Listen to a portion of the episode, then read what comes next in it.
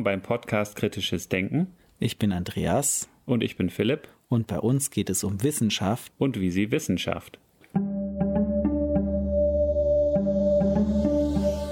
In der heutigen Episode sprechen wir mit Dr. Marko Kovic. Marko Kovic ist der erste wiederkehrende Gast unseres Podcasts und heute blicken wir zusammen mit Marco kritisch auf die gesamte Corona-Krise. Viel Spaß beim Gespräch.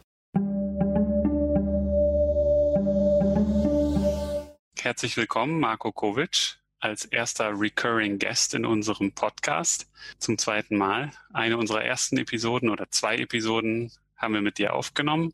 Da haben wir über kritisches Denken ganz generell, über das White Paper von den Schweizer Skeptikern gesprochen, aber auch über deine evidenzbasierte Unternehmensberatung Ars Cognitionis. Und ich verfolge auch regelmäßig, was du sonst so schreibst. Ich komme nicht dazu, alles zu lesen. Das ist relativ viel. Aber das, was ich lese, gefällt mir sehr gut. Du bist auch auf Twitter aktiv. Du hast diverse andere Projekte, die du noch gemacht hast. Ich habe gesehen, der Zypar Think Tank ist nicht mehr aktiv. Zunächst mal vielen Dank, dass ich wieder da sein darf. Und das stimmt, mit dem Think Tank, den haben wir auf Eis gelegt. Okay, schade. Ihr habt ja über existenzielle Risiken gesprochen. Das wäre jetzt top aktuell. Das stimmt. Aber mit dem Thema Risiken beschäftigst du dich ja dann trotzdem und Unternehmensberatung machst du ja auch. Ganz genau. Also die Themen, die wir auch im Think Tank bearbeitet haben, die verfolgen mich weiter, die verfolge ich weiter, aber jetzt nicht mehr in diesem Gefäß von diesem Think Tank. Ich habe gesehen, du hast, und da kam mir dann auch die Idee, also erstmal hatten wir die Idee sowieso, Andreas und ich, uns nochmal über diese ganze Corona Krise zu unterhalten. Also nicht nur aus wissenschaftlicher Perspektive, sondern auch, weil sehr viel Themen da am Rande einhergehen. Sehr viel Quacksalberei, aber auch sehr viel Pseudowissenschaften. Auf der anderen Seite auch sehr viel Annahmen und auch mit den ganzen Bevölkerungsschutzmaßnahmen, die jetzt in Kraft getreten sind, wie evidenzbasiert ist das Ganze? Wie sicher kann man sich sein, dass das überhaupt wirksam ist? Es war auch noch lange das Thema Ausgangssperre. In vielen Ländern gibt es eine mhm. Ausgangssperre. Und inwiefern das wirklich wirksam ist, das weiß man nicht. Oder auch überhaupt die ganze Statistik, die hinter der Corona-Krise mhm. jetzt überall sehr stark publiziert wird. Aber viele Dinge weiß man ja gar nicht. Also das ist ein ganz großes Thema.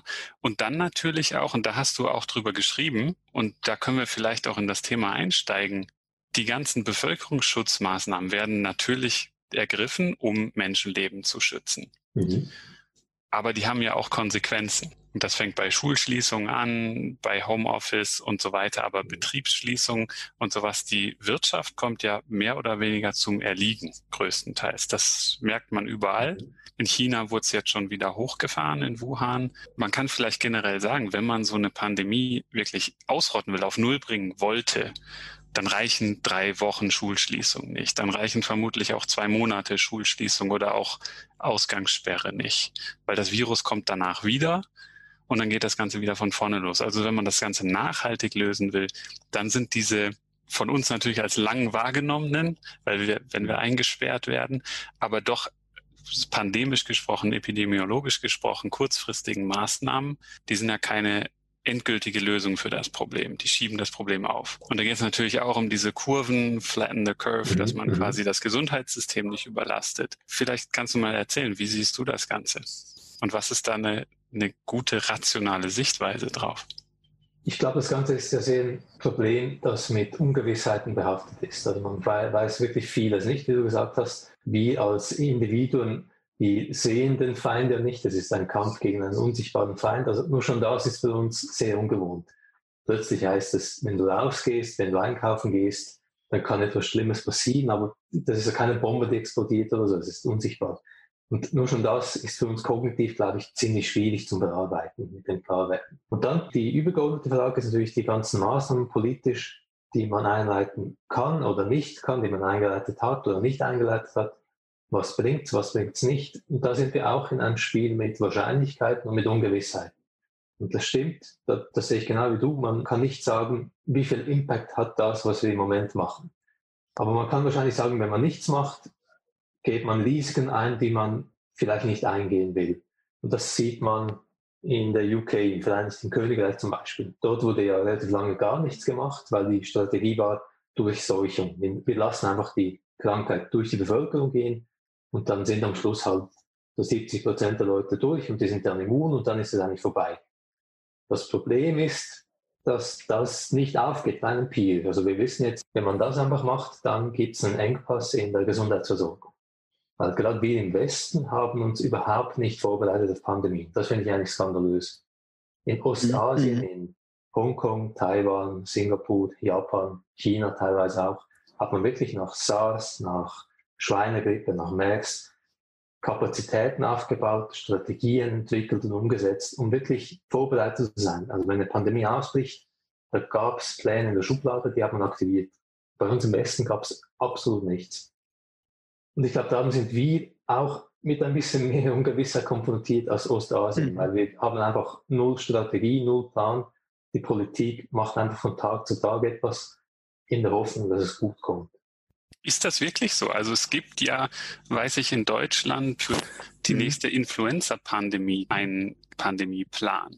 Ja, ja, Pläne gibt es schon. Ja, den kennen viele nicht. Viele. Und offenbar wurde es jetzt auch nicht so wirklich nach Drehbuch abgespielt. Aber ich finde schon auch, wenn ich jetzt gucke, äh, im Bundesamt für Bevölkerungsschutz gibt es diese empfehlenswerte Broschüre, die man sich gratis nach Hause bestellen kann mit den Bevölkerungsschutzmaßnahmen. Und da sind sehr viele Sachen beschrieben an Katastrophenfällen, aber gerade diese wahrscheinliche Pandemiesituation ist da wenig berücksichtigt auch. Aber grundsätzlich finde ich es auch, es kommt etwas kurz. Es, es, gibt wirklich in jedem westlichen Land schöne Pandemiepläne und Arbeitspapier und Evaluationen, aber das bringt einfach nichts, wenn es eine der Theorie bleibt. Beispiel Schweiz, da gibt es auch einen nationalen Pandemieplan oder Pandemiestrategie. Dort wurden relativ konkrete Maßnahmen nach vorgeschlagen vor ein paar Jahren und gemacht wurde genau das Gegenteil. Also ein Teil des Pandemieplans des Bundes in der Schweiz war, gewisse Kapazitäten an Betten und an Krankenhäusern aufzubauen und einfach zu haben für den Pandemiefall, der statistisch gesehen absehbar war. Also es ist unmöglich, dass es mhm. keine Pandemie gibt, wenn wir so wollen. Und was dann eben in der Praxis geschehen ist, man hat Krankenhäuser geschlossen, man hat Kapazitäten von Betten aus ökonomischen Gründen runtergeschraubt. Also wir waren eigentlich schon am Limit vor der Pandemie. Und man hat eigentlich genau das gemacht, was die Expertinnen und Experten, also genau das Gegenteil von dem, was vorgeschlagen wurde, hat man umgesetzt es gibt schon viele Leute auch bei uns im Westen, die genau wussten, was auf uns zukommt, früher oder später, und wie man etwas dagegen machen könnte. Aber gemacht wurde dann nichts. Beziehungsweise gemacht wurde nichts.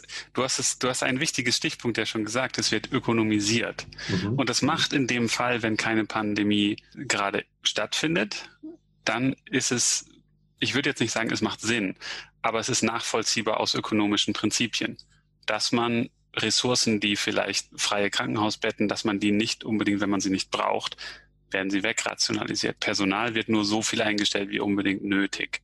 Mhm. Vorräte werden auch nur so lange gehalten. Das sind Lagerhaltungskosten. Das Ganze wird dann auch vielleicht doch irgendwann schlecht oder ist nicht mehr steril oder was auch immer. Aus ökonomischer Sicht macht es Sinn, aber das ist dann eine wichtige Frage und über die hast du auch geschrieben. Wie mhm. sinnvoll ist es, das Gesundheitswesen zu ökonomisieren? Weil genau in diesem Fall beißt sich das irgendwie. Ja, das ist ein extremes Problem, ein extremer Widerspruch, weil Gesundheit funktioniert meiner Meinung nach nicht als Markt. Das funktioniert nicht ökonomisch, kapitalistisch. Und was wir natürlich erlebt haben in den letzten 30 Jahren, diese sehr starke Neoliberalisierung auch des Gesundheitsbilds, auch dort, auch bei uns in Kontinentaleuropa, wo wir eigentlich auch öffentliche Gesundheitssysteme haben und öffentliche Spitäle, auch dort weht dieser Wind der Ökonomisierung sehr stark, dass man beim Personal spart, dass man bei den Löhnen spart. Also gerade bei, nicht bei Ärzten Ärzten, sondern beim sonstigen Gesundheitspersonal, also Krankenpflegepersonal. Da verdient man ja nichts. Da gibt es wirklich eine riesen Krise. Es gibt so wenig Leute, die diese Jobs noch machen können, weil niemand ist so dumm, so einen Knochenjob zu machen für kaum Lohn. Also es ist wirklich, es sind schlimme Zustände. Aber auch nicht nur Bettenkapazitäten, sondern auch Verbrauchsmaterial, also Gesichtsmasken. Wir haben keine Gesichtsmasken in Europa. Das ist eine Schande, weil das wird nicht schlecht, das kann man einfach lagern. Und dass man dort eben aus finanziellen Gründen einfach sagt, wir machen es nicht, wir, wir, bauen diese Lager, diese Reserven nicht auf, das, das ist ein Skandal. Inwieweit könnte das sein? Also es gab ja vor, was war das, 2012 oder sowas, diese letzte Influenza-Welle, die Schweinegrippe, die dann 2009. 2009 war das, mhm. okay. 2009 die letzte Influenza-Welle H1N1. Dann im Nachhinein hat man gesehen, das war gar nicht so schlimm.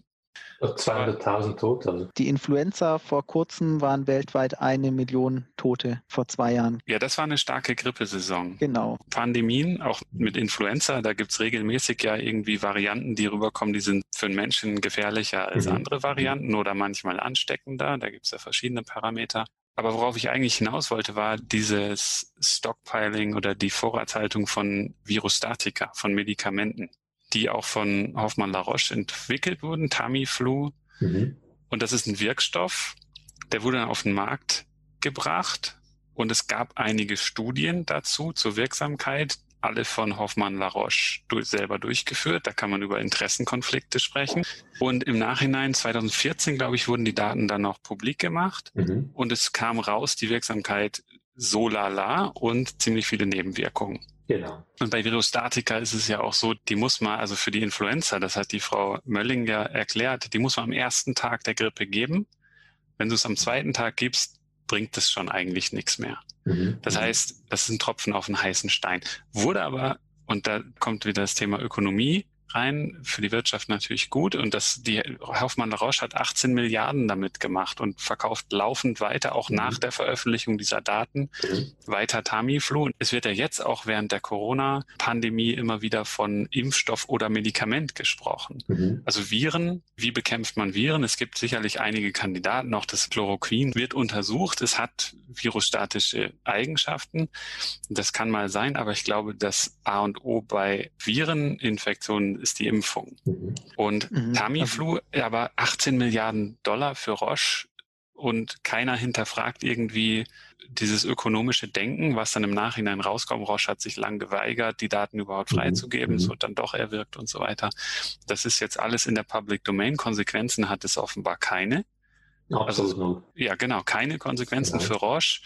Und es wird auch weiter verkauft und als mhm. Virostatikum gegeben. Also man muss das wirklich sich auf der Zunge zu gehen lassen. Für die Leute, die das jetzt zum ersten Mal hören, Tamiflu war 2009, ich glaube, das berühmteste Medikament auf der Welt. Das war bekannter als Aspirin wahrscheinlich. Und Tamiflu gab es aber schon vorher und die Weltgesundheitsorganisation war dort auch involviert. Sie hatte angeraten, allen Ländern auf der Welt viel Tamiflu zu lagern für den Fall einer Pandemie. Und das haben viele Länder gemacht über die Jahre und dann 2009 passt es wie die Faust aufs Auge. Also dann hatten viele Länder schon Tamiflu, aber dann kam nochmal wirklich der große Hype. Aber wenn man sich überlegt, dass Roche, und man kann es nicht anders sagen, wirklich gelogen hat, also sie haben die Daten nicht veröffentlicht, nur verzerrte, eigentlich halb frei erfundene Ergebnisse publiziert über die Wirksamkeit dieses Medikaments, dass das keine Konsequenzen hat und dass man jahrelang sich geweigert hat, auf Seiten von Roche die Daten zu veröffentlichen. Das ist surreal, das ist mhm. einfach absurd. Aber wenn man dann noch weiter anschaut, gibt es diese Firma noch? Ja, die gibt es noch. Wie läuft es bei ihr so? Ja, sie hatte letztes Jahr 10 Milliarden Gewinn. Dann fragt man sich wirklich, hey, bin ich im falschen Film? Hat denn nichts mehr eine Konsequenz? Und das ist halt das Problem. Das Gesundheitssystem, jedes auf der Welt, ist komplett abhängig von kapitalistisch motivierten privaten Unternehmen. Und diese Wechselwirkung zwischen öffentlichem Gesundheitssystem und privaten Unternehmen, die führt eben zu solchen absurden Situationen. Das finde ich sehr, sehr gefährlich. Mhm. Es ist natürlich auch, dass nur die Medikamente beforscht werden, für die dann auch nachher ein entsprechender Markt zu erwarten ist, mhm. in Ländern, wo man das dann auch teuer verkaufen kann. Und mhm. Krankheiten, die jetzt eher in Ländern auftreten, die ökonomisch weniger gut dastehen, dafür wird entsprechend auch nichts entwickelt, obwohl es natürlich mehr Menschen helfen könnte. Genau.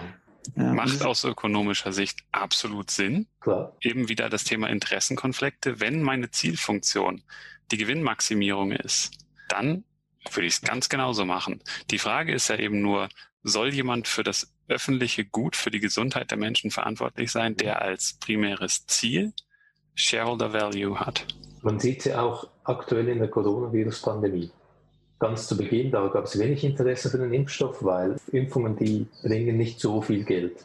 Es gibt ja allgemein jetzt die Krise. Impfstoffherstellung, viele Unternehmen ziehen sich zurück aus den Impfstoffen, weil sie zu wenig Geld verdienen damit. Und jetzt aber gibt es mehr Anreize, auch Signale seitens Politik, wir bezahlen euch den Impfstoff. Und jetzt gibt es ein Wettrennen, so acht Unternehmen auf der Welt, größere Pharmaunternehmen, die sind jetzt am Forschen. Und das ist an sich okay, aber man muss sich ja überlegen, ist das eigentlich das, was wir als Gesellschaft wollen? Dass private Unternehmen jedes, jedes für sich einen eigenen Kuchen backt, mit dem Ziel, die Ersten sein zu wollen, die dann am meisten Geld machen? Oder würden wir eigentlich wollen müssen, dass es Kooperation gibt? Weil acht Unternehmen, die gegeneinander im Wettbewerb sind, die kooperieren auch nicht. Und wenn jetzt diese acht Unternehmen, die haben alle super Forscherinnen und Forscher, also wirklich Leute mit wissenschaftlichem Background, die da arbeiten, wenn die zusammenspannen würden und gemeinsam forschen würden, dann bin ich überzeugt, das gäbe viel schneller eine, eine Lösung für uns, einen Impfstoff für die Öffentlichkeit. So aller Manhattan-Projekt. Ja, genau, kann man so sagen. Aber das ist, wie du sagst, das ist nicht das ökonomische Ziel, das ist nicht der kapitalistische Anreiz. Man will den Profit maximieren, nicht die öffentliche Gesundheit maximieren. Da gab es ja auch noch andere absurde Geschichten jetzt gerade in dieser Corona-Situation aus Gesundheit oder der Abwesenheit von Gesundheit Kapital schlagen wollen. Da gab es dieses Beispiel von den Brüdern, die Handdesinfektionsmittel gekauft mhm. haben in ganz großem Stil, irgendwie 17.000 Flaschen oder so, mhm. um sie dann, wenn die Pandemie richtig, und das haben sie sicherlich richtig antizipiert, dass da ein hoher Bedarf sein wird und das ist in der Milchmädchenrechnung ganz einfach. Wenn der Bedarf ganz hoch ist und wird vielleicht nicht mehr produziert mhm. kurzfristig, dann steigt der Preis und dann mhm. können Sie sehr viel dafür verlangen. Oder der Mangel, den du angesprochen hast in, in Europa oder auch weltweit an Mundschutz. Mhm. Habe ich jetzt gesehen, auch bei einem deutschen Textilhersteller, Trigema. Die verkaufen zehn Atemschutzmasken, genäht aus Textilien, nehme ich mal an, für 120 Euro. Das ist schön. Und das ist sonst ein Centprodukt. Das ist ein Centprodukt. Aber ja, gut, das sind natürlich wieder so ja, das sind das ja sind genähte, die Cent-Produkte sind ja schon die Einwegprodukte, die uns fehlen. Und die genähten sind natürlich, wenn ich das in Deutschland produzieren lasse, schon mit erheblichen Lohnkosten verbunden. Aber klar, die schlagen jetzt aus der Krise insofern Kapital, aber sorgen natürlich auch dafür, dass ihre Mitarbeiter eine Beschäftigung haben. Kann man natürlich auch so rum wieder legitimieren. Das sind ja viele Themen, die sich dann auftun. Da muss ich aber ganz zynisch bemerken, damals in den USA, als man die Sklaverei abgeschafft hat, haben auch viele Leute gesagt, gut Sklaven, das ist nicht so cool, aber das sind ja viele Arbeitsplätze, die betroffen sind. Also ich finde das Arbeitsplatzargument immer so, hm, ich weiß nicht, weil die Leute könnten auch andere Jobs haben. Also wenn jetzt die Leute, die Masken herstellen, in einem öffentlichen Betrieb Masken herstellen würden, hätten die einen besseren Lohn und die Masken wären nicht zu diesen Bucherpreisen jetzt. Ist meine Sicht der Dinge. Äh, gibt für und wieder. Aber das ist ja auch so ein Konflikt, der sich auftut. Das Ziel ist es, ein hochwertiges, leistungsfähiges Gesundheitssystem aufrechtzuerhalten für möglichst viele Menschen, mhm. eine hervorragende Versorgung zu gewährleisten, gerade auch für Menschen, die jetzt schwer erkranken, beispielsweise am Coronavirus und gleichzeitig durch die Maßnahmen, die wir treffen, eben aber auch die Stabilität des Gesellschaftssystems nicht überzustrapazieren und die ganzen Folgewirkungen. Ich finde es ist mir in den Medien auch ein bisschen wenig präsent. Das eine ist das Ökonomische natürlich, eben sei es jetzt Arbeitsplätze, die im Moment wegfallen, Menschen, die in Kurzarbeit sind, Familien, die weniger Einkommen haben, aber auch die psychosozialen Folgen. Dann denke ich jetzt eben gerade an die Schüler, aus vielleicht sowieso schon Familien, die eher niedrigeren sozioökonomischen Status haben und die vielleicht auch wenig Zeit haben, das jetzt zu Hause zu kompensieren, mit ihren Kindern zu lernen und das grundsätzlich auch schon eher benachteiligte Schüler sind, die jetzt immer weiter zurückfallen, wo sich da auch Scheren auftun, nicht nur ökonomisch, wo ich als Psychologe jetzt sehe, wie werden sich die Suizidraten entwickeln, wie wird sich die häusliche Gewalt entwickeln, Depression, aber auch nochmal dann die Versorgung von den Menschen, es werden ja Betten freigemacht auf Intensivstationen, um potenziell infizierte Patienten mit dem neuen Covid-19-Virus aufnehmen zu können. Und die werden jetzt früher entlassen oder werden gar nicht erst aufgenommen oder haben zumindest einen Behandlungsnachteil. Und auch da werden natürlich Menschen zu Schaden kommen, gegebenenfalls auch sterben. Und es hat so viele Folgewirkungen und auch ein hochwertiges Gesundheitssystem können wir natürlich auch nur aufrechterhalten, wenn dann entsprechend die Mittel zur Verfügung Verfügung stehen. Und es ist schon sehr komplex, das zu überblicken. Ja, ich denke auch, das ist ein ganz großes Problem, diese Komplexität. Ich sehe zum Beispiel auch, sei es, wenn man nach Amerika guckt und Donald Trump mit dem Fauci im Hintergrund sieht, der wird sicherlich von sehr kompetenten Leuten beraten. Oder auch in Deutschland die Bundesregierung, da ist das Robert Koch Institut dahinter. Das sind sicherlich sehr kompetente Menschen. Allerdings auf ihrem Gebiet der genau, genau. Viro Virologie oder Epidemiologie. Dann hat man aber auf der einen Seite die Fachexperten oder der Professor Drosten mit seinem Podcast, was er ja super macht von, von der Charité in Berlin, mhm. Wissenschaftskommunikation, um einem Laienpublikum wirklich das Ganze jetzt die Wissenschaft dahinter nahezubringen. Das finde ich super, dass genau, er sich also auch die Zeit dafür nimmt. Corona-Update. Corona-Update, genau, der Podcast finde ich sehr empfehlenswert. Portal eurer Wahl. Genau, um die Aspekte auch auf ein bisschen auf eine Evidenzbasis zu stellen. Das mhm. finde ich super. Aber damit ist es ja nicht getan. Man kann ja nicht das Verhalten einer ganzen Volkswirtschaft auf den Expertenrat von Virologen oder Epidemiologen basieren. Weil ich denke, das ist, was wir jetzt sehen. Epidemiologisch macht es sicherlich Sinn, diese Maßnahmen so zu ergreifen. Aber was sind die Kosten davon? Und die sind ja schwer zu überblicken. Und da wird es, glaube ich, so komplex mit all dem, was du gerade beschrieben hast, Andreas. Und da weiß ich nicht, da würde ich auch gern mal in diese Krisenstäbe reinschauen, wie da über die Maßnahmen diskutiert wird. Und Marco, mhm. du hast gesagt, das wird so Tag für Tag entschieden. Da Kann ich mir auch gut Pläne. vorstellen. Das sieht man, glaube ich. Da gibt es einfach keine Strategie, keine Pläne. Da wird wirklich ad hoc entschieden. Muss man jetzt halt in dieser Situation. Mhm. Und inwiefern ist das vielleicht auch sogar ein gangbarer Weg, wenn man überlegt, dass man jetzt in der Schweiz mit acht Millionen Menschen, wenn da die Angst rumgeht, das ist ja sicherlich auch ein Faktor, den man berücksichtigen muss. Panik in der mhm. Bevölkerung ist mhm. sicherlich der schlechteste Wegweiser, um so eine Situation wirklich rational mhm. zu begegnen.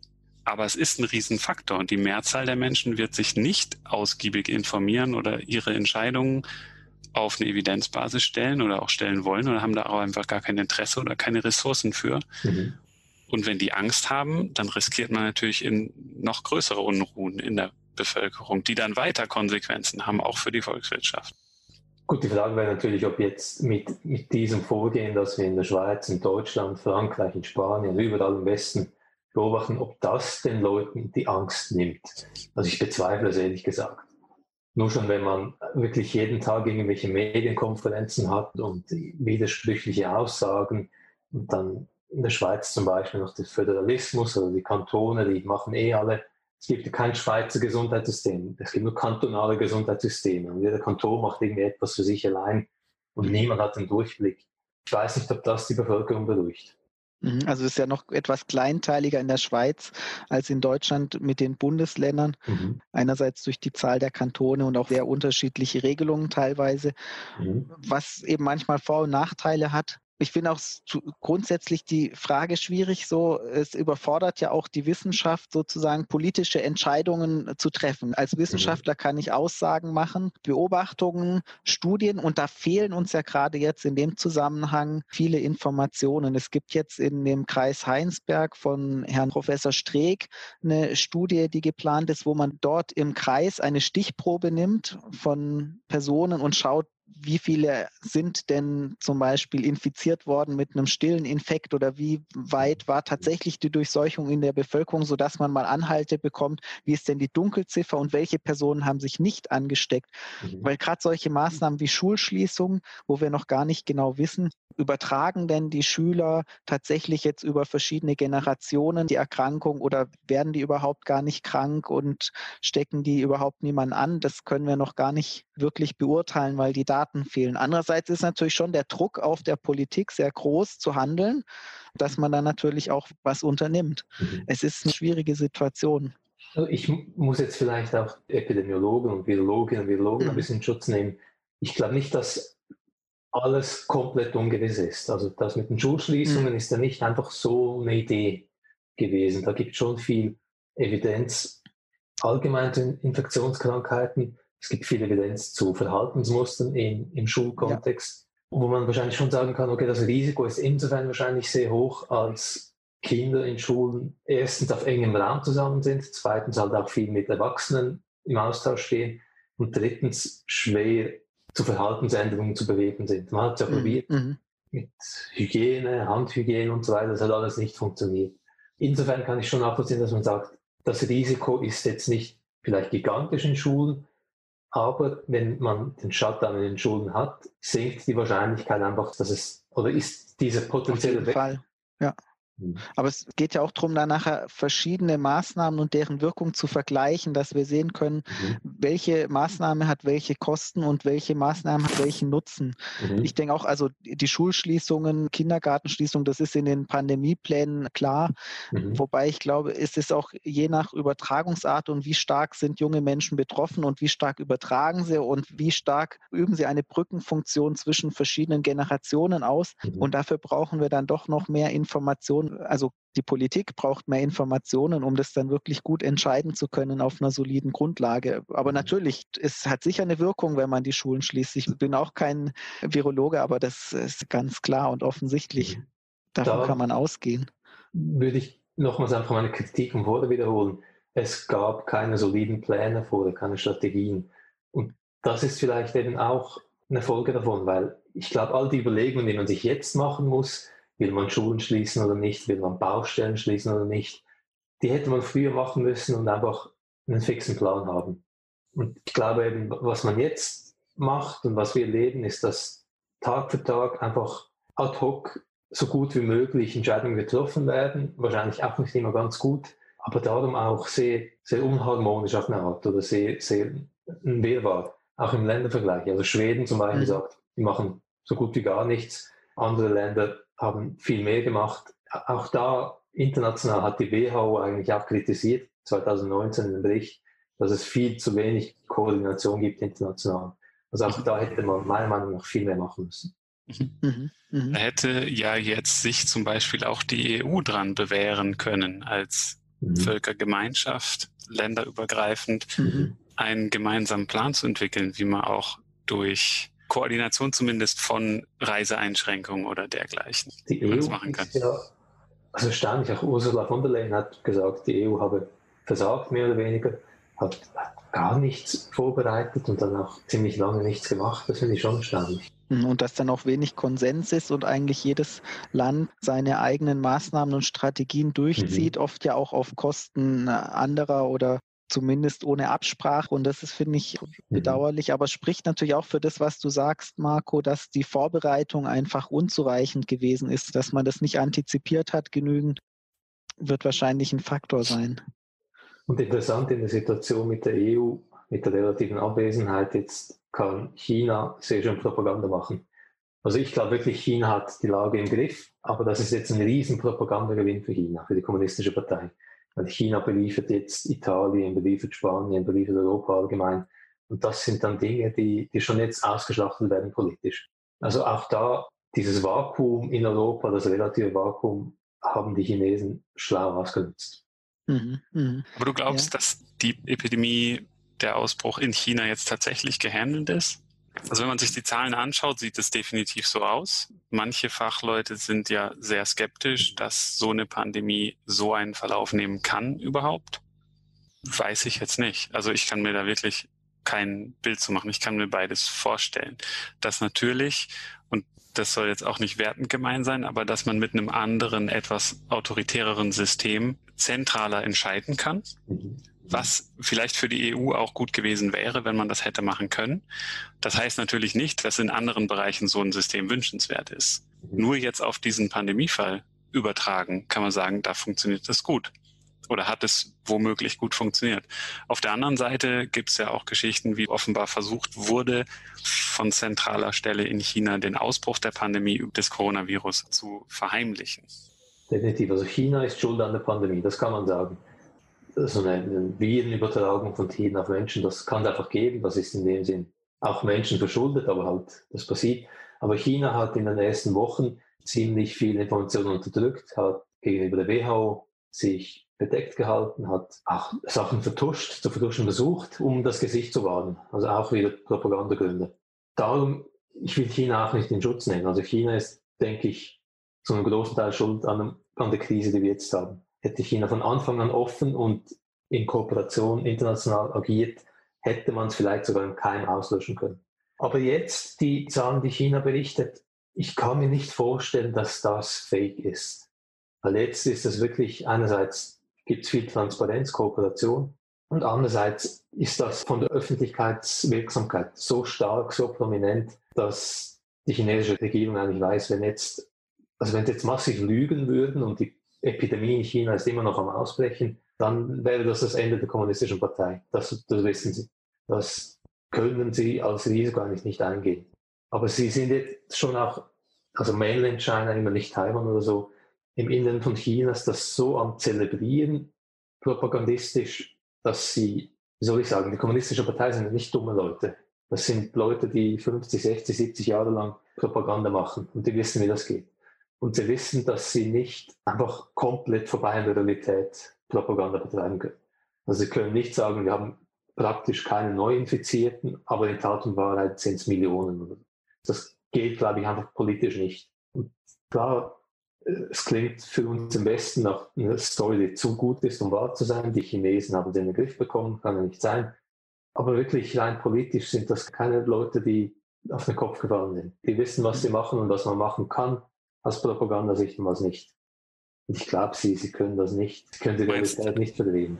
Also Anfang haben sie schon versucht, das Ganze totzuschweigen, ja. aber wo die Katze aus dem Sack war, da sagen wir lieber, jetzt ist eine schöne Katze, Perserkatze ist doch toll. Und versuchen dann unter den gegebenen Umständen natürlich das Beste rauszuholen. Und wer macht das nicht? Genau. Mhm. Also ich denke aber schon, dass die Zahlen wahrscheinlich geschönt sind oder einfach dann nicht mehr so entsprechend getestet wird oder es schon viele Faktoren gibt. Aber wie du sagst, Marco, ich kann mir auch vorstellen, dass jetzt nicht völlig an der Realität vorbei ist, dass man sagt, eben es gibt überhaupt keine Neuinfektionen mehr. Wenn man sieht, was für Maßnahmen ergriffen worden sind, dann kann man sich ja schon auch vorstellen, dass wenn man allen Menschen verbietet, auf die Straße zu gehen, dann ebbt das irgendwann ab. Das ist ja auch klar. Ja, aber es wird dann, sagen ja die Virologen auch, dass man, wenn man dann nichts mehr macht, dass es dann wieder zu einer Zunahme kommen wird. Und es ist ja nur eine Frage der Zeit, wann der Ball wieder ins Rollen kommt. Das ist jetzt allgemein in Ostasien die Gefahr oder das Problem, dass eine zweite Welle anbrechen könnte von Leuten verursacht, die einreisen. Also das, das Virus quasi war China und ging über China nach Japan, Hongkong, Taiwan und so weiter, dann nach Europa und in den Westen. Und jetzt hat man es im Griff in Ostasien, aber jetzt kommt es zurück quasi mit dem gleichen Vektor, wie es eigentlich rausging. Leute, die, die reisen. Und das ist der Challenge im Moment. Und das müsste man ja wirklich unterbinden. Also solange man, da kann man dann auch wieder epidemiologisch drauf schauen, wenn man für dieses Virus, für die Übertragungsart und die Virulenz dieses Viruses kann man ja berechnen und wird auch berechnet, wie viele Leute steckt eine Person mhm. im Schnitt mhm. an. Und diese Zahl muss kleiner als eins sein. Dann ebbt das Ganze von alleine wieder ab, weil dann trifft das Virus entweder auf immune Menschen oder auf gar keine und man steckt sich immer weniger an. Und dann daher kommt der, glaube ich, wenn ich es richtig verstehe, auch diese Zahl von zwei Drittel der Bevölkerung werden das kriegen. Mhm. Und da geht ja die Annahme rein, dass man nicht verhindern kann, dass die Leute, die es kriegen, außer, kommen wir vielleicht gleich noch zu zum Thema Impfen. Mhm. Aber wenn man keinen Impfstoff findet, dann wird die Epidemie, außer man sperrt wirklich die ganze Menschheit für weiß ich nicht, wie viele Monate ein. Dann kann man das vielleicht ausrotten. Ich weiß auch nicht, wie, wie realistisch das wäre, das Aber kann ich nicht sagen. Das sagen, glaube ich, die Virologen, das, das, das geht gar nicht. Genau, das, das Szenario ist, ist dass da. am Ende zwei Drittel der Bevölkerung, und zwar jeder Bevölkerung, das kriegen wird. Mhm. Und die Idee dahinter ist einfach, zwei von drei sind irgendwann immun, weil das scheint wirklich so zu sein, wenn man das Coronavirus mhm. einmal gehabt hat, dann ist man danach erstmal dagegen immun. Wie lang mhm. ist auch eine andere Frage. Mhm. Aber es scheint so auszusehen, abgesehen von einzelnen Fällen, wo es vielleicht auch eine andere Erklärung für gibt, wie man mehrfache Ansteckung kriegen kann. Mhm. Wobei aber ja in diese die, zwei Drittel auch viele Annahmen eingehen. Also das ist ja so eine einfache Rechnung, aber da spielt ja auch die Dunkelziffer eine Rolle von stillen Infektionen oder früher hat man gesagt stille Feihung, die ja auch stattfinden könnte in der Bevölkerung, was man noch nicht einschätzen kann, aber auch von diesen sozialen Interaktionen, wie eng sind wir denn miteinander? Das heißt eben, wie diese Übertragungsrate dann tatsächlich erfolgt, hängt ja auch von Faktoren ab, die teilweise beeinflussbar sind, teilweise eben auch nicht, sodass mhm. diese Zahl zwei Drittel natürlich, man kann sich das leicht ausrechnen, aber es äh, gehen ja auch da wieder Annahmen ein. Vielleicht müssen es auch weniger sein. Genau, also das basiert ja aber auf dieser Basisreproduktionszahl und das ist mhm. ja jetzt nicht irgendwas Genetisches oder sowas, sondern da stecken auch gesellschaftliche Annahmen drin, wie, genau. wie ist die Bevölkerungsdichte, wie, wie erfolgt der Austausch zwischen Bevölkerung. Genau. Also das Virus überträgt sich ja, wenn man irgendwie nah an anderen Leuten dran sind, über offenbar hauptsächlich Tröpfcheninfektionen und wenn sehr viele Menschen auf dichtem Raum zusammen sind, dann ist wahrscheinlich diese Zahl größer in den mhm. Bereichen. In anderen ländlichen Regionen vermutlich geringer.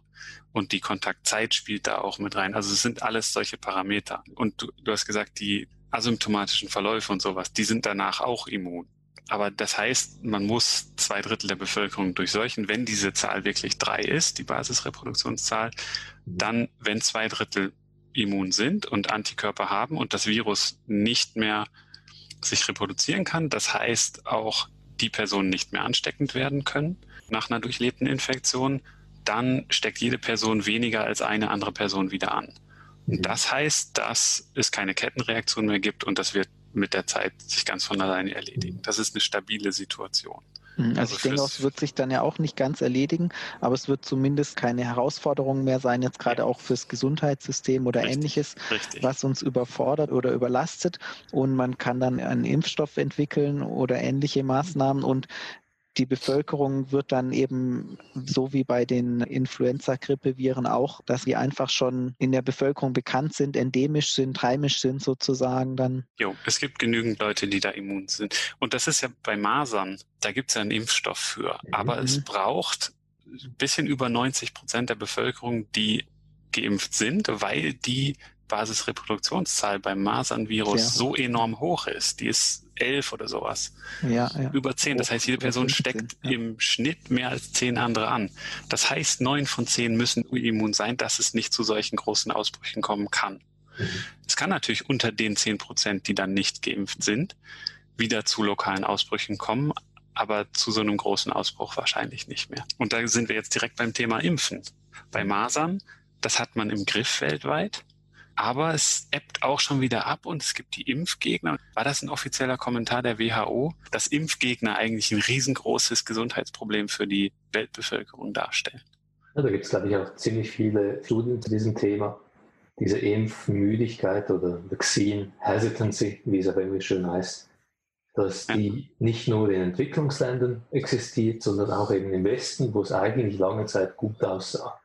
Und dass man halt gerade so Communities, auch Gruppen mit tiefen Impfraten, wo dann fast wie eine Petrischale entsteht für so Infektionskrankheiten. Das ist in der Tat ein Problem.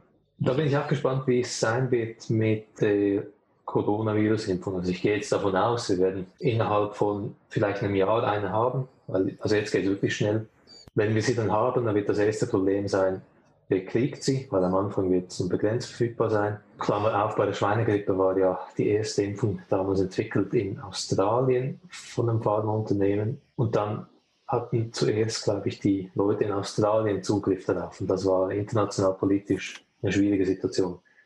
Aber dann bin ich gespannt nachher, ob es wirklich eine, weiterhin eine Impfmüdigkeit gibt oder ob man dann alle Leute mhm. in die Apotheke rennen sieht und bitte impf mich. Mhm. Mhm das habe ich eben auch die Hoffnung, dass es auch auf andere Impfungen wie die jährliche Grippeimpfung einen guten Einfluss hat und dass, dass wirklich die Menschen sich das zu Herzen nehmen und sagen, doch, ich gehe jetzt zur Impfung und wäre jetzt wirklich was Wünschenswertes, äh, dass das einen positiven, nachhaltigen Effekt hat, ja. Ja. Also eben die Grippe, und das ist auch ein Thema, worüber wir noch reden können, wird sehr oft verglichen, Influenza, Coronavirus. Mhm. Das hört mal rechts und links. Und dann kursieren auch die Zahlen, ja, in Deutschland sterben zum Beispiel auch jedes Jahr 20 bis 25.000 Menschen an der Influenza. Also ich glaube maximal. Ich habe mir die Zahlen mal angeschaut. Es sind in einigen Jahren weniger. Nachgewiesen sind ein paar hundert. Hm, es ist, wirklich, es ist die Übersterblichkeit, die genau. einfach berechnet wird. Mhm. Aufgrund der Saisonalität des Influenza-Virus wird einfach geguckt, ist es wahrscheinlich, dass das dann auf Influenza-Viren zurückzuführen ist. Mhm. Und das sind jedes Jahr einige. Mhm. Und es hat eine ähnliche Bevölkerungsgruppe, die speziell gefährdet ist, sind auch ältere Menschen. Mhm. Und das ist beim Coronavirus ja scheinbar auch ähnlich. Und ich bin mir fast sicher, dass es danach eine sehr viel höhere Sensitivität für Influenza auch gibt. Dass das nicht mehr Non-Issue ist, dass da mhm. keiner drüber redet, sondern nach dem, was jetzt durchgemacht wird. Klar, der Vergleich hinkt natürlich insofern, dass möglicherweise haben wir jetzt dann am Ende gibt ja das Sprichwort, am Ende werden die Toten gezählt. Das klingt makaber, aber wir werden nach der Pandemie mhm. sehen können, wie viel Leben hat das Virus mhm. gekostet mhm. oder wie viel Menschenleben. Und dann wird man vielleicht, wenn es gut läuft, sagen, ja, da waren doch viele Influenza-Pandemien schlimmer. Das stimmt zwar dann, in dem Fall, wenn es so kommt, aber das natürlich nur unter diesen massiven Maßnahmen, die jetzt mhm. durchgeführt sind. Mhm. Wenn man du hast es vorhin gesagt, Marco, wenn man das nicht gemacht hätte, dann würde sich das Virus exponentiell überall ausbreiten. Dann wären wir jetzt schon mhm. ganz woanders. Mhm, mhm. Und so, deswegen hinkt der Vergleich. Anfangs ging ja auch dann wie, äh, so mhm. Videos rum von dem Dr. Wodak oder sowas, ja, Lungenarzt genau, scheinbar. Und der hat sehr viel, zum Teil auch ganz komische Dinge erzählt, wie Viren Schleimhäute belegen und dann dieses Filling the Gap. Das habe ich bis heute nicht verstanden, was er da erklärt hat. Dann auch mit den Tests, was, mhm. dass da auch ökonomische Gründe dahinter stehen, mhm. dass da dieser Test vermarktet wird. Aber so wie ich das verstehe, ist es einfach ja nur die PCR-Reaktion. Das heißt, das basiert einzig und allein auf der Sequenzierung des Virus. Mhm. Und dann identifiziert man eine bestimmte Sequenz von einem Stück von Nukleinsäure, die man für diesen Test benutzen kann. Das Protokoll mhm. kann jedes Labor selber durchführen. Das ist überhaupt gar kein Problem und da kann man auch kein Geld mitmachen. Genau mit diesen Tests. Mit diesen Schwangerschaftstests oder Antikörpertests kann man sicherlich schon ein bisschen Geld verdienen. Aber es ging bei dem Test jetzt wirklich nur um den Nachweis. Ja. Und so Dinge. Und, und da hat er viel auch dann eben erzählt, ja, Coronavirus, das ist nur ein Schnupfen und warum schließt man da jetzt Grenzen? Das ist Unsinn. Das Video und das sieht man jetzt schon, dass das nicht so ist. Aber ich fand das Video sehr interessant, weil einerseits ist der also Mediziner ja auch eine gewisse Autorität, also es ist nicht einfach so ein Aluhutträger, und die Art und Weise, wie er erzählt, ich finde es angenehm, um ihm zuzuhören. Ja. Die Kritik an ihm fand ich aber ein bisschen verfehlt gerade in den Medien. Also man hat es dann schon geheißen, er ist ein Verschwörungstheoretiker und erstellt da kommerzielle Interessen. Ich habe das jetzt nicht zentral bei ihm in diesem Video gesehen, sondern mehr die Logik, die, die er meiner Meinung nach falsch verstanden hat. Ich denke auch, es ist sicher in bestem mhm. Wissen und Gewissen. Mhm. Und du hast auch gesagt, er ist Mediziner und eine Autorität. Aber das sieht man schon in manchen Bereichen auch. Mhm. Medizin studieren ist was anderes als Biologie oder Naturwissenschaften studieren. Man sollte schon ein Verständnis von Statistik haben und so weiter. Aber mhm. man kommt als Mediziner ohne Statistik auch gut durch. Und das ist keine Kritik am Medizinstudium als solches, aber es trügt vielleicht der Eindruck, dass man Medizinern oder von ihnen fordert, dass sie so komplett mhm. wissenschaftliches Denken anwenden. Das ist mhm. häufig nicht der Fall und das ist nicht als Vorwurf gemeint, das ist einfach mhm. Häufig nicht so Bestandteil des Studiums. Aber wir haben ja auch schon hier diskutiert über den P-Wert und ähnliches in vergangenen Episoden. Und ich denke auch jetzt in so einer Situation, wo viel Ungewissheit herrscht, gibt es ja dann immer solche Untertreibungen von Risiken und eben auch Übertreibungen von Risiken. Niemand weiß eigentlich so ganz genau, wo bewegen wir uns da eigentlich gerade. Also ich bekomme auch andersrum manchmal Angst, wenn jetzt auch Politiker sagen, da sterben Menschen und wir müssen jetzt alles tun, um das zu verhindern. Dann denke ich mir, aber das war doch sonst nie Thema. Ich meine, es sterben jeden Tag mhm. in Deutschland 3000 Menschen. Das ist schon immer so. Ich meine, ich komme aus dem Gesundheitswesen, also das ist mir nicht unbekannt, dass Menschen sterben und ich habe es aber bisher noch nicht so erlebt, dass alles getan wurde oder man das Gefühl hatte, alles muss getan werden, um das zu verhindern. Also wenn ich jetzt an die 10.000 Suizide, die jedes Jahr in Deutschland erfolgen, denke, weiß ich nicht, ob man da alles tut, um das zu verhindern und auch bei anderen Erkrankungen. Und ich mhm. denke auch, ähm, es gab jetzt auch vom Ethikrat eine Ad-Hoc-Mitteilung, die haben sich mit dem Coronavirus beschäftigt in Deutschland. Die haben auch geschrieben, der gebotene Schutz menschlichen Lebens äh, gilt nicht absolut. Das ist natürlich ein sehr hohes Gut, aber wir müssen natürlich gerade jetzt bei solchen Maßnahmen, die wir ergreifen, auch die Folgekosten mitdenken. Wo sterben vielleicht auch Menschen in anderen Bereichen, aber auch was hat es auch für andere Folgekosten? Und es ist so schwierig, sich dann da zu bewegen, was ist jetzt eine Übertreibung von einem Risiko? Mhm und was ist aber vielleicht dann auch eine Untertreibung, wo verharmlosen Menschen die möglichen Risiken oder sehen die einfach nicht oder wollen sie nicht sehen. Das ist ja auch so ein psychologisches Phänomen, dass man gerne Gefahren ausblendet. Und andere wiederum fokussieren sich sehr auf die Gefahr und äh, sehen dann nichts anderes mehr. Mhm. Und ein anderes Thema, was auch noch daran anschließt, ist, das Ganze ist jetzt immer in einer nationalen Betrachtungsweise. Die reichen Volkswirtschaften in Europa, können noch sagen, wir schütten da jetzt einfach beliebig viel Geld rein und koste es, was es wolle, wir schützen mhm. Menschen. Mhm, ganz genau. Das Virus ist nicht nur in Kontinentaleuropa unterwegs. Es bricht jetzt gerade in Südamerika, in Afrika, überall aus. Mhm.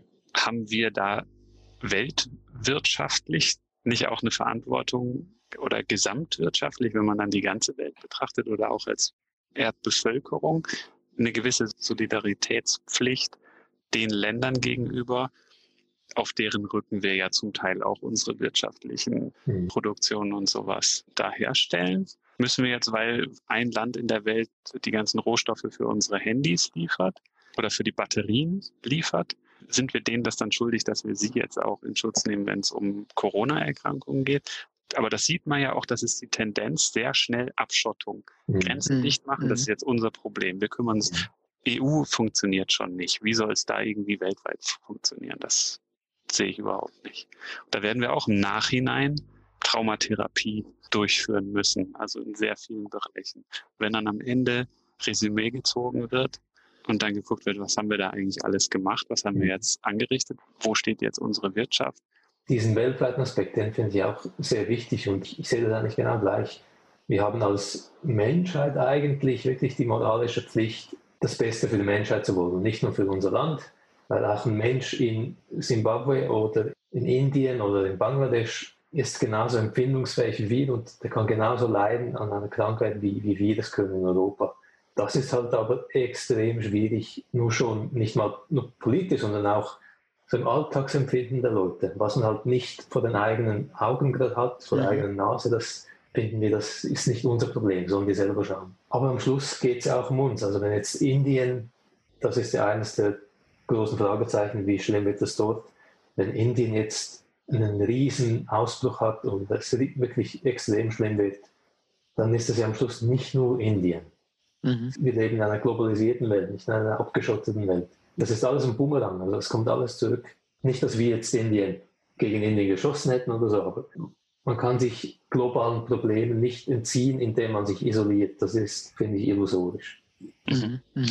Aber inwiefern stehen wir uns als Menschen, so wie wir als Menschen eben funktionieren, im Weg. Und da sind ja auch sehr viele von diesen kognitiven Verzerrungen, wo du auch schon mhm. sehr viel drüber geschrieben hast.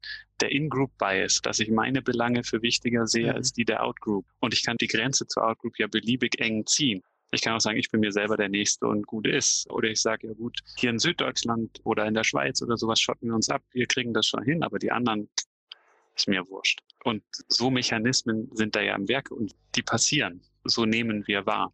Was wir machen können, ist durch rationales darüber nachdenken, vielleicht Herr der Lage zu werden und zu sagen, ja, ich funktioniere so, aber ich weiß, es ist kollektiv besser, wenn wir jetzt alle an dem Strang ziehen würden. Mhm. Aber da werden auch sehr viel kognitive Verzerrungen jetzt sehr sichtbar, sehr schmerzhaft sichtbar. Da muss man vielleicht wieder einen Unterschied treffen, die allgemeine Bevölkerung und die politischen Eliten. Ich glaube, man kann nicht zu Hans Müller auf der Straße gehen und sagen, du musst jetzt rational denken, du darfst mhm. nicht diesen und diesen Preis haben. Das geht nicht, weil der Otto Normalbürger hat andere Sorgen. Der muss auch seine Rechnungen zahlen, muss überleben, über die Runden kommen. Aber die politischen Eliten, also das politische Establishment, die Verwaltung, die Regierung, die hätten eigentlich meiner Meinung nach eben diesen Job. Die müssten auf diese Art denken und auf diese Art Politik machen. Es sind aber auch nur Menschen. Leider, ja. Aber das, ist etwas, was ich hoffe, dass es vielleicht eine Lehre wird aus dieser Krise, dass wir als Bevölkerung gewisse Ansprüche stellen an die Politik in diese Richtung. Und man muss nicht perfekt rational sein oder so, aber nur mhm. schon Dinge, die klar sind. Wieder der Bericht von 2019 von der WHO, wo die mangelnde internationale Koordination kritisiert wurde. Auch dann besonders mit Blick auf Entwicklungsländer, die keine Infrastruktur haben, die von sich alleine überfordert sind. Das hat man zum Beispiel in der Ebola-Krise gesehen dass dort mehr Kooperation nötig ist, damit Probleme, die global sein können, wenn es mal ausbricht, eine Pandemie betrifft uns alle, damit man die besser beherrscht. Das muss die Politik machen. Die haben die Aufgaben, die Hausaufgaben auf dem Tisch seit Jahren, sie machen sie einfach nicht. Mhm. Es reicht ja dann, wenn die Pandemie wieder abebbt und genug Gras drüber wächst und da reichen vielleicht ein paar Wochen, mhm. wo dann wieder, ich habe heute einen Comic gesehen, auch da gucken zwei Fernsehen und überall nur Corona, Corona, Corona und da steht, God, do I miss Brexit. das, da wünscht man sich jetzt fast die andere Krise schon wieder. Mhm. Ja. Und es wird bei den politischen Entscheidern sicherlich auch noch ein bisschen Aufräumarbeiten geben, was dann sicherlich auch zu Berichten führt. Mhm. Aber ob das dann wirklich in Vorbereitung auf das nächste Mal, dass das passiert. Und eigentlich haben wir ja jetzt den Fall gesehen. Es war ja schon mal so, es mhm. wurden Berichte geschrieben, es wurden Pläne gemacht. Und was passiert aber, wenn dann vielleicht auch wieder eine ganz andere Regierung, vier Jahre, acht Jahre, zehn Jahre später, wenn das dann wiederkommt, das sind andere Leute. Und die kriegen dann Papier auf den Tisch und sagen, das ist, das habe ich nicht gemacht. Das sieht man aktuell sehr schön an dieser Welle der Rechtspopulisten, die weltweit an die Macht kamen in den letzten Jahren. Donald Trump, Bolsonaro Brasilien, Ungarn in Europa, Osteuropa sehr viel. Dass all die Leute, die eigentlich gegen Wissenschaft sind, gegen den Staat, die auch aktiv Dinge abgebaut haben, weil in den USA, wo Trump wirklich Kapazitäten abgebaut hat, dass sich das eben auch recht. Und ich hoffe, dass das vielleicht ein Moment wird, wo die Bevölkerung sieht, diese Populisten, die gut klingen, dass die vielleicht nicht liefern, was sie versprechen. Mhm. Weil die versagen jetzt alle am laufenden Band. Und in Brasilien, also ich habe wirklich Angst, wie es dort kommt. Also Brasilien hat sehr viele Einwohner und dort wurde nichts gemacht. Dort wurde es auch vom Präsidenten Bolsonaro verlacht, muss man sagen. Und jetzt bahnt sich die Krise dort an. Genau wie in den USA eigentlich. Ich meine, in Deutschland sind sie nicht an der Macht, aber die AfD ist ja eigentlich genau das Gleiche. Mhm, genau. Da müssen wir gar nicht so weit weggehen. Und diese rechtspopulistischen Kräfte sind auch Kräfte, die stark mit Verschwörungstheorien arbeiten. Also Donald Trump hat ja selber vor wenigen Wochen noch das Ganze als Hoax bezeichnet, also wie das eine Fake-Geschichte, die einfach gegen ihn politisch sei. Und das ist Gift, das ist mhm. Das ist gefährlich. Ja, auch diese Instrumentalisierung, das chinesische Virus, mhm. also das sind dann ja immer die anderen.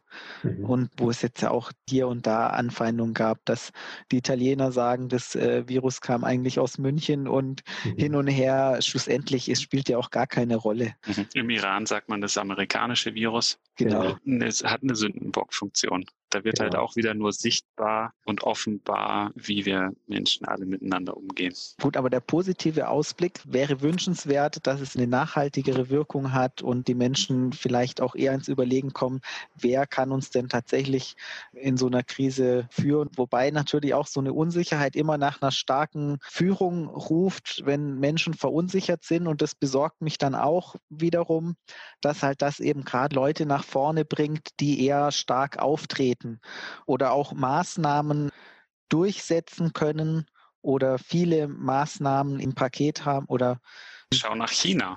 Wenn du sagst, da wurde das in den Griff gekriegt, die haben das und das System. Also Schlussfolgerung, das brauchen wir auch. Ja. Und so ein Stück weit schade ist jetzt auch, finde ich, zu beobachten, dass so langsam kommt es wieder ein bisschen mehr, dass auch wieder Diskurs entsteht über verschiedene politische Interventionen zwischen verschiedenen Parteien und nicht alle sagen, ja, das ist jetzt Krise und wir müssen jetzt alle tun und wir stimmen allem zu. Ich habe das Gefühl, es kommt jetzt auch wieder mehr Diskussion in Gang und mhm. dass man langsam wieder verschiedene Positionen sieht, weil das beängstigt mich immer, wenn alle einer Meinung sind. Mhm. Das ist mhm. nicht gut in der Demokratie. Und gerade in so einer Situation, wo so viel Unsicherheit herrscht und man ja vieles noch gar nicht abschätzen kann, ist ja doch auch sehr merkwürdig, wenn dann alle einer Meinung sind. Das habe ich auch gemerkt am eigenen Leib. Ich schreibe ab und zu für Medien in der Schweiz und bei kritischen Berichten jetzt in diesem Corona-Kontext habe ich auch Kommentare erhalten, Feedback erhalten. Das mag alles schön und recht sein, aber jetzt in der Krise geht es nicht darum zu kritisieren. Jetzt müssen wir einfach alle gemeinsam das Gleiche machen. Und ich denke, nein, das ist jetzt genau der Moment, um mhm. auch zu reflektieren. Weil einfach blind irgendeiner Autorität folgen und glauben, dass sie alles richtig macht, wie du sagst, das ist nicht Demokratie, wie, wie wir sie eigentlich wollen. Mhm. Ja. ja. aber auch das legt wieder offen, wie wir Menschen funktionieren. Sind mhm. schon ja auch irgendwie so eine Art mhm. Herdentier. mhm. und folgen. Genau, deshalb und auch, auch die politischen Entscheider. Da muss nur eine Person, ist es auch in Deutschland ja irgendwie gerade die Diskussion auch in den Bundesländern. In Bayern schreitet einer voran und sagt, wir machen das jetzt, Schulen zu und so weiter. Und als nächstes reden wir über Ausgangssperre. Dann fühlen die anderen sich unter Druck gesetzt. Mhm. Es ist auch so ein, eine Kettenreaktion, mhm. die auch nicht gut ist. Und da wäre es auch eigentlich hilfreicher, wenn eine dafür verantwortliche Stelle das Ganze koordinieren würde. Mhm. Und gerade jetzt in dieser Situation, wo wir wissen, es gab keine guten Pläne vorher, es wird viel als ad hoc gemacht, von Tag zu Tag, dass man jetzt sagen soll, keine Kritik üben, einfach machen lassen, das ist eben genau falsch, rein praktisch gesehen, weil wir wissen, es wird nicht alles gut gemacht, nicht perfekt gemacht.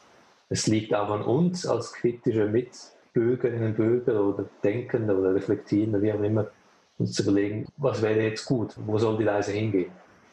Und vielleicht ist das auch nochmal ein guter Anknüpfungspunkt. Andreas, du hast schon angefangen, aber wir sind wieder abgeglitten in die negativen Seiten. Aber es birgt ja diese ganze Situation als komplette Ausnahmesituation, birgt ja doch auch sehr viel Potenzial zumindest für mhm. positive Veränderungen in der ganzen Bevölkerung, in der ganzen Gesellschaft. Das geht von der Akzeptanz für Homeoffice oder flexiblere Arbeitsbedingungen oder jetzt, ich bin an der Universität, Digitalisierung und so weiter. Das ging jetzt innerhalb von fünf Tagen, hat man es geschafft, den kompletten Lehrbetrieb einer kompletten Universität umzustellen.